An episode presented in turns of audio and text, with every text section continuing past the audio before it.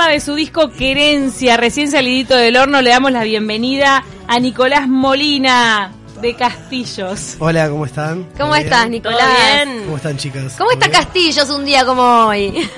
Eh, hermoso. Hermoso. ¿Se, se disfruta la lluvia en Castillos? Sí, eh, sobre todo cuando yo vivo en campaña, en realidad, a 8 kilómetros de Castillos. Mm. Es una casa sola en el medio del campo. Ay, ay, ay. Así que se presta para estufa Olor a leña. pasto. Sí, ¿Y todo el año vivís ahí en Castillos? Vivo ahí. Vos y vas y venís. Voy y vengo. Claro, pues Porque si es no volvés papá, loco. es papá de una montevideana. Claro, soy padre de una montevideana. Que se llama. Julia, que es mi hija. Claro. Entonces, eh, nada, eh, estoy acá como en plan siendo padre y como nos queda logísticamente bien con la madre para que esté de lunes a viernes intento estar aquí. Igual mañana me voy para Castillos, hacemos excepciones Tengo y una- me vuelvo el viernes, cosas así, es un, no sé, es un loop constante. Una vida particionada, Claro. pero feliz. Total.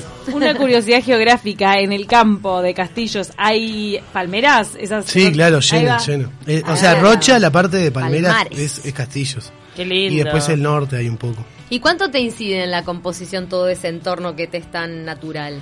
Y yo creo que mucho porque mm, es muy cinematográfico, ¿no? Todo el tema de las palmeras, eh, una luna llena con palmeras, con cosas, esa parte como desolada, que no llega a ser tropical, que tiene como esa parte también subtropical, que es casi casi pero no. Entonces todo eso eh, me creo que me incide y creo que tanto la música que de los dos primeros discos que firmé como Molina y los Cósmicos y este como con mi nombre, eh, tienen como escenas muy cinematográficas de, de los pasajes musicales. ¿Y tenés influencia brasilera?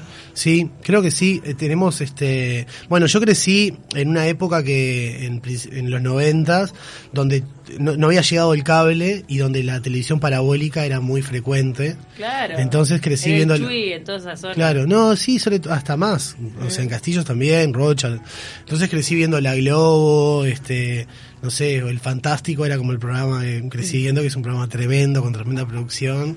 Un poco Y- por eso el nombre de tu segundo disco, el folk de la sí, frontera. Sí, por estar cerca de. de- de- Y en cuanto de a los ritmos, bueno, sí. Y en cuanto a los ritmos, tiene mucho de acordeón y esas cosas del Brasil del sur, sobre todo el gaullo, que tiene como mucha cultura también como balcánica o de la Europa alemana, todo eso, que trajeron los acordeones, la polca también, todas esas cosas, tiene mucho Brasil y creo que en todos los discos hay como pasajes. De hecho, ¿No, en es- este ¿no disco... es el bandoneón el que trajeron los alemanes que acá se convierte en acordeón?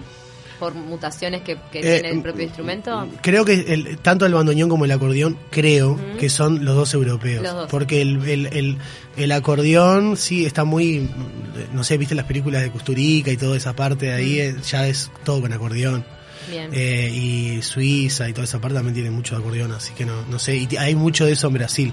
Pero lo que te decía era que en este disco en Querencia hay una canción en portugués que se llama Pra Lua Vou Viajar, que me pasó de que estaba haciendo una canción y me estaba saliendo la letra en portugués, porque era como... ¿Y hablas portugués o portuñol?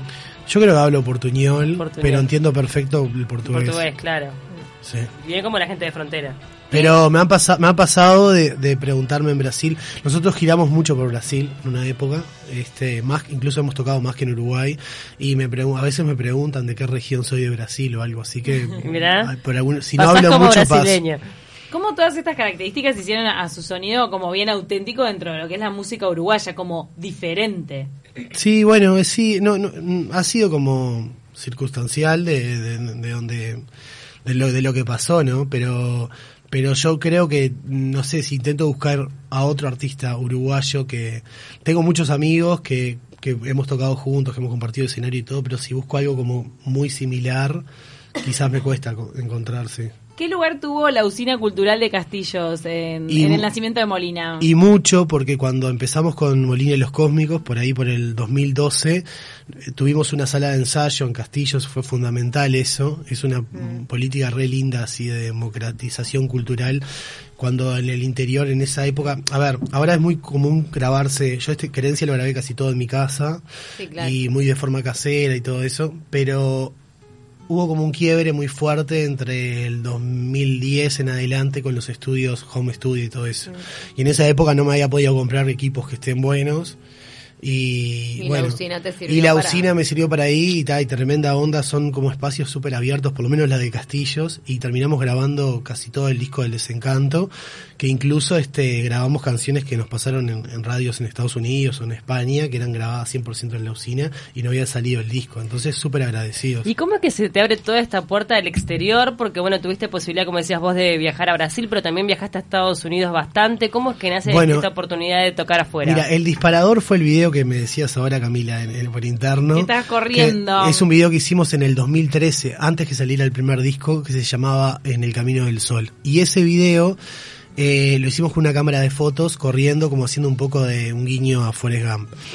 Y Que esa corres por todo Rocha. Corro por todo Rocha. Era la forma más barata de presentar un, un, un single, o sea, un adelanto, con un videoclip. con un video barato. Y se te va sumando gente. Lo su sí, lo, subi- lo subimos, así de fácil, Para pero eso bueno, es era la idea. divino las localidades del interior porque todo el mundo te apoya y se suma. Lo querés hacer en Montevideo y no conseguís Claro. ni la mitad de gente. mirá. No, eso está, y lo subimos y mm, lo subí creo que fue, me- mira, lo subí creo que fue un lunes de mañana y el martes eh, cuando me despierto no tenía inter- yo estaba vivía en Aguas Dulces ahí. Yo de hecho soy de Aguas Dulces, pero tengo alquilada mi casa por todo esto que les conté de. Y bueno, eh, me- Leonard Mattioli de La Teja Pride me dice, che, ¿viste que saliste en remezcla? Yo no tenía ni idea de lo que era remezcla, googleé y re- es un medio estadounidense. Claro, re- remezcla. remezcla- No sabía sí. que habían salido ahí. Yo no, no tenía ninguna experiencia de, de- o sea, tenía solamente un fanpage eh, chiquitito y había subido la- ese video a YouTube y nada más. Y me acosté a dormir el lunes. Bien. El martes me escribe eso Leonard. Entonces googleo, comillas, Molina de los Cósmicos. Y veo esto de remezcla. Y estaba que- colgado ahí. Sí, es un medio que eh, se caracteriza por trabajar culturas latinas en Estados Unidos. Muy grande. Pero no solo eso, cuando empiezo a mirar, ese mismo lunes habían pasado en KXP, que es una radio que no sé si conocerán, pero casi todas las bandas de género indie o alternativo tocan ahí en Seattle. Son esos que tocan en videos con el fondo negro. y, Sí, sí. Y ta, es una radio como referencia. Para mí en esa época era la radio que veía todas mis bandas favoritas, gente como no sé, este Coco Rossi, Vendra Van, Harson y You, todo el mundo toca ahí, todo el mundo. Y no lo podía creer porque había subido un video, no tenía disco todavía, había subido este video. Entonces, este, un poco como respondiendo a tu pregunta, ese fue el disparador. Y después que pasó eso, dije, está bueno, ¿qué, ¿cómo fue lo que pasó? Y ahí Leonardo me dijo que lo había compartido. Tiene un amigo que trabaja en Los Ángeles que lo compartió. Y ahí ese tipo, que tenía un amigo que trabajaba en remezcla, o sea, Triangulación. Fue- maravilloso. Fue un pool de esos uno. Sí, increíbles. increíble. Se consteló todo y, Y ta- terminaste tocando en vivo también. Terminé tocando para- en vivo, sí. Sí, para ya a Estados Unidos hemos ido un par de veces y de hecho. Sí, y de hecho ahora en mar, en marzo voy a tocar en South by Southwest, que es un festival en Austin que ya tengo confirmado. Wow. Este, que es- les digo ahora, en realidad va a salir la eh, el 8 creo de octubre va a salir el, el line up o el- los primeros confirmados, pero ta, ya Eh, lo puedo decir. Van varios músicos uruguayos. Mira, hubo una época en el que hubo un- una política cultural uruguaya llamada Song from Uruguay que mandaban músicos uruguayos. Después se dejó de enviar porque no habían este como que no había una retribución de, no sé, y, y no- yo ya había ido en el 2016 cuando con mi banda, cuando ya no, no fuimos por, por, por Sound from Uruguay, sino fuimos por la de nosotros. Y nos fue re bien, me acuerdo que salimos en una lista de Billboard, de- pero de Billboard USA, nos habían puesto en el puesto 4 de Opa. bandas Ah. Pero, ah, entonces, entre- ¿hoy tenés más seguidores extranjeros que No, no, uruguayos? no, no, no, todo esto es como color, o sea, pasan Pero así. te posicionaron entre los 10 artistas latinos como las mejores Sí, promesas pero- latinoamericanas. Sí, pero eso pasa, o sea, está buenísimo. sí, es un me, ruido momentáneo. me re sirve para mandarle las gacetillas y meter, toqué en KSP, Claro. este, me- Billboard me puso en el puesto No, 4, pero ustedes, pero... ustedes fueron, fueron y no, un sí, fenómeno. pero a lo que voy es que no te cambian nada, o sea, no... En el día a día para no, tu trabajo nada, y para nada. ni hablar, pero- O sea, lo, lo que, lo primero que te puede empezar a cambiar es que una agencia de Estados Unidos te haga una, te arme una gira que toques, no sé, en 15 shows Bueno, eso está y cosas, pero eso, este tipo de cosas ayudan para que pase eso que no ha pasado. Entonces, este, son mimos que te pasan, o como hoy que estamos hablando de los premios. A los graffiti también te ayudó este reconocimiento Sí, internacional. claro. Y yo creo que sí, creo que el- cuando sos jurado también ponderas de que el artista este Se ha reconocido afuera. sí o le Sí. presta más atención a, a- a los discos, pero tan, la realidad es que que tal, que estamos como luchando, la estamos presentando este disco Querencia, que es nuevo, que lo vamos a presentar el 19 en la trastienda, y tampoco es que, o sea, la estamos luchando para que vaya Claro. gente, para Claro, que claro. la gente se arrime, para que vea esto. Igual de todas formas siguen apostando al disco, formato disco, también teniendo en cuenta que estamos en un momento donde la música es online. Sí, sí, pero no solamente al CD, sino también Vinilo. tenemos vinilos. Mirá qué Sí, lindo eso. Editamos vinilos. ¿Ya habías editado vinilo? No, nunca. Era un sueño que tenía y lo edité en Querencia y la verdad nos está yendo re bien. Qué lindo. Eh, trajimos eh, un parte de la edición que, que hicimos en el exterior y ya vendimos todo. Tuvimos la ayuda también de Little Butterfly, que es un sello de acá, que no fue el que nos editó, pero que está en el... En el ¿Se pueden decir nombres de lo- locaciones Sí, tipo el sí. Mercado Ferrando? Ah, Ah. claro, ahí donde venden vinilos. Claro, ahí se, eh, se, se vendieron y creo que quedan cuatro copias ahí y ahora vamos a ir a buscar más y bueno, ta, estamos como en eso, pero es todo auto, todo es autoproducido, así muy a huevo. Pero también en, en Querencia invertiste lo, lo que ganaste como el Premio Nacional de Música. no Claro, es menor que a vos el Ministerio de Educación y Cultura te eligió como el mejor músico de Uruguay. No, no me dirigió como mejor músico de Uruguay. En realidad eh, hay, hay, un, hay un De premio un que se- año, de un año determinado. en el género, en el género pop rock y tendencias. Bueno, Y pero sí. Sí, bueno. Eh, no, En una es, categoría durante Pero, un año. claro, y de hecho esa, eh, la canción que presenté, eso se presentas una canción, eh, que presenté una presenté este ¿Qué pasó? que es la primera canción que, abrí- que abrieron ustedes conmigo escuchándola y esa canción ganó ese premio y ese premio me, permitió poder viajar a Estados Unidos a Tucson que es una localidad bastante grande en Arizona donde ahí hay un estudio en el medio del desierto eh, llama Wave Lab, que lo atiende Craig Schumacher, que es productor de bandas como Neko Case, como Calexico, como eh, Iron and Wine, mucha gente, y ya había trabajado conmigo en el Fold de la Frontera por internet, pero este disco al ser tan particular, que fue tan particular que lo tuve que poner como con mi nombre y no con el nombre de una banda, necesitaba estar en el proceso de la mezcla y, ta, y me fui hasta allá y fue fue tremendo. Pa, eso una experiencia única. Sí, porque, o sea, algunos de mis discos favoritos se grabaron en ese estudio. Claro. Inspiración absoluta estar ahí, Sí. ¿no? Te quería preguntar justo qué había pasado con los cósmicos, porque Querencia aparece como Nicolás Molina. ¿Dónde están los cósmicos? Bueno, tiene que ver con lo que estábamos hablando ahora de todos estos de anuncios. Pasó que hubo una época que estábamos tocando mucho en el exterior, eh, onda, eh, íbamos a Brasil a tocar y tocábamos en, una vez hicimos una gira de siete shows en Los Esquí, después fuimos a, a Belén do Pará, San Pablo, no digo los nombres de los festivales porque son, estaba Porto Alegre, Caxias, Paraíso del Norte, muchos, muchos, muchos festivales grandes, chicos, salas, todo eso. Después a Buenos Aires, a Niceto, a Estados Unidos, México. Fue toda una demencia, pero siempre cada uno con su trabajo. Yo tenía una panadería, Martín eh, tiene una mueblería en Castillos, el Ripi este, tiene el reparto de Otonelo en Castillos. O sea, vida real. Claro, Entonces, por más que salgas en Billboard, por más que salgas en KXP, o sea, si no Estamos das un salto, Uruguay, estás en claro. eso. ¿Qué pasó? Para Billboard no me responder. da el churrasco con papas fritas. Eso. Entonces, lo que pasó básicamente es que se les empezó a agotar a los cósmicos la posibilidad de salir afuera a tocar porque no podían faltar a su trabajo. Obvio. Y me, pare- me pareció un poco raro también ir a tocar este como con Molina y los cómicos, más allá que era un proyecto solista, sí iba solo. Entonces, eh, pasaron también cosas como que el año pasado falleció mi viejo, me dispararon para hacer otro tipo de canciones y necesité firmar un álbum que es Querencia con otro nombre que tenía como otro paisaje sonoro muy diferente al que venía siendo Molina y los cómicos, un poco más oscuro.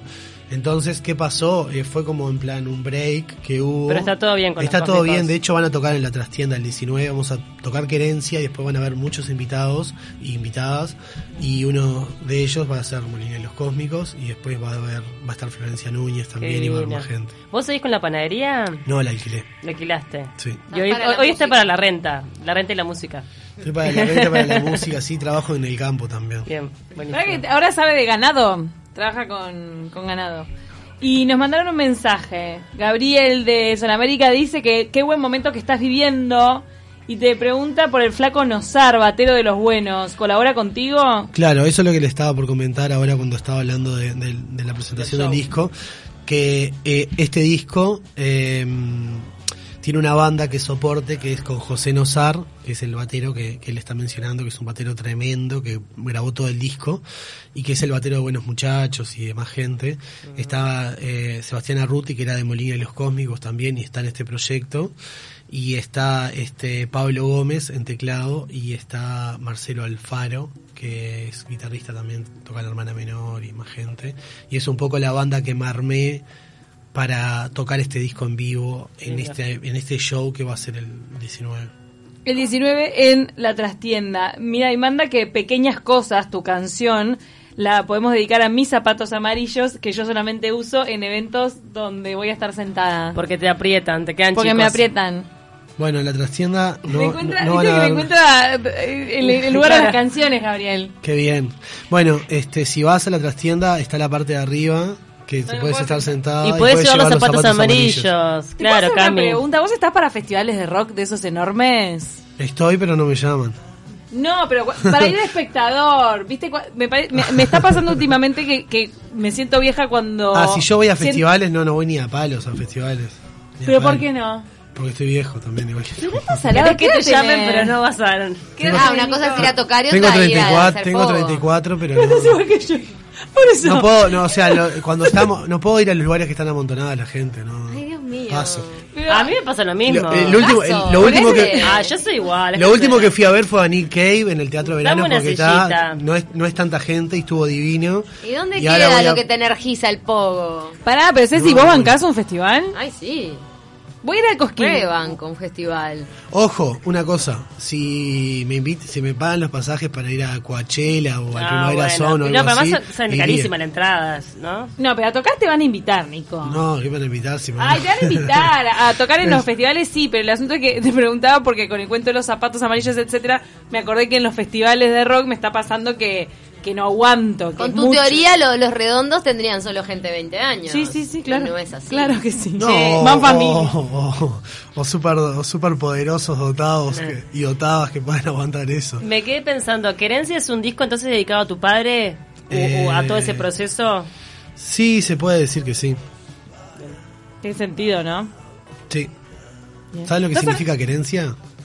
A La ver. palabra, si la buscan en el diccionario. Querencia. Es como algo así, como que es un lugar, es como ese lugar donde todos los, los seres humanos este, necesita- eh, necesitan, y algunos, y si- algunos animales necesitan volver este, por haber nacido allí o por ser, este, o por tener una familiarización con ese lugar. No Como volver al lugar de origen, una cosa así. Eso. Pero Y sí, querencia a- es el... querenciarse quiere decir querencia- enraizarse. Ahí va.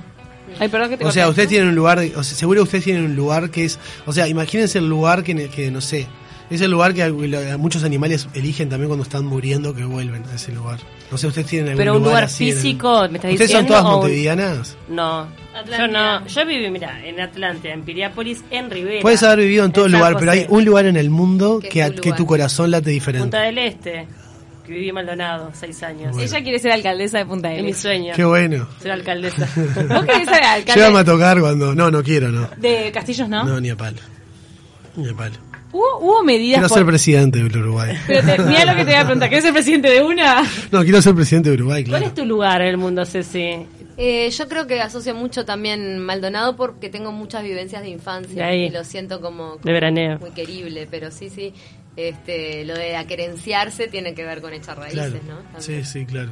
¿Cómo querencia eh, era una palabra que estaba escapada de mi vocabulario? Entonces? Bueno, mía también se usa mucho en el folclore, Mm. la palabra querencia. Y, y cuando yo estaba haciendo el disco, digo, ¿cómo le pongo? ¿Cómo le pongo? Tenía como diferentes nombres ahí. Y en un momento este, salió en una canción, en Volver al Mar, eh, la palabra. Y dije, tal, el disco se llama Querencia. Cuando te íntimo. viene ahí la, la señal. No, y me- a mí me gusta, hay algunas cosas que me han pasado con los tres discos, que nunca el nombre de una, del disco lleva el nombre de la canción. Eso me lo dijo el Rippy hace poco, que es el bajista, y no me he dado cuenta. O sea, no hay una canción que se llame Querencia. Claro. Pero sí es parte de la letra de una Sí, canción. eso Pero sí. ¿qué, qué palabra con carga. Eso Sí. está bueno. Me parece No, que y sos- aparte es un disco que habla mucho allá, es un disco que tiene mucho contenido de, de castillos y era la forma de ponerle... Alguien me había dicho, ah, a tu, a tu disco le podías haber puesto Palmar, pero ta, me parece que Querencia era como más inteligente, porque es decir eso sin decirlo. vos sos un orgullo de Rocha.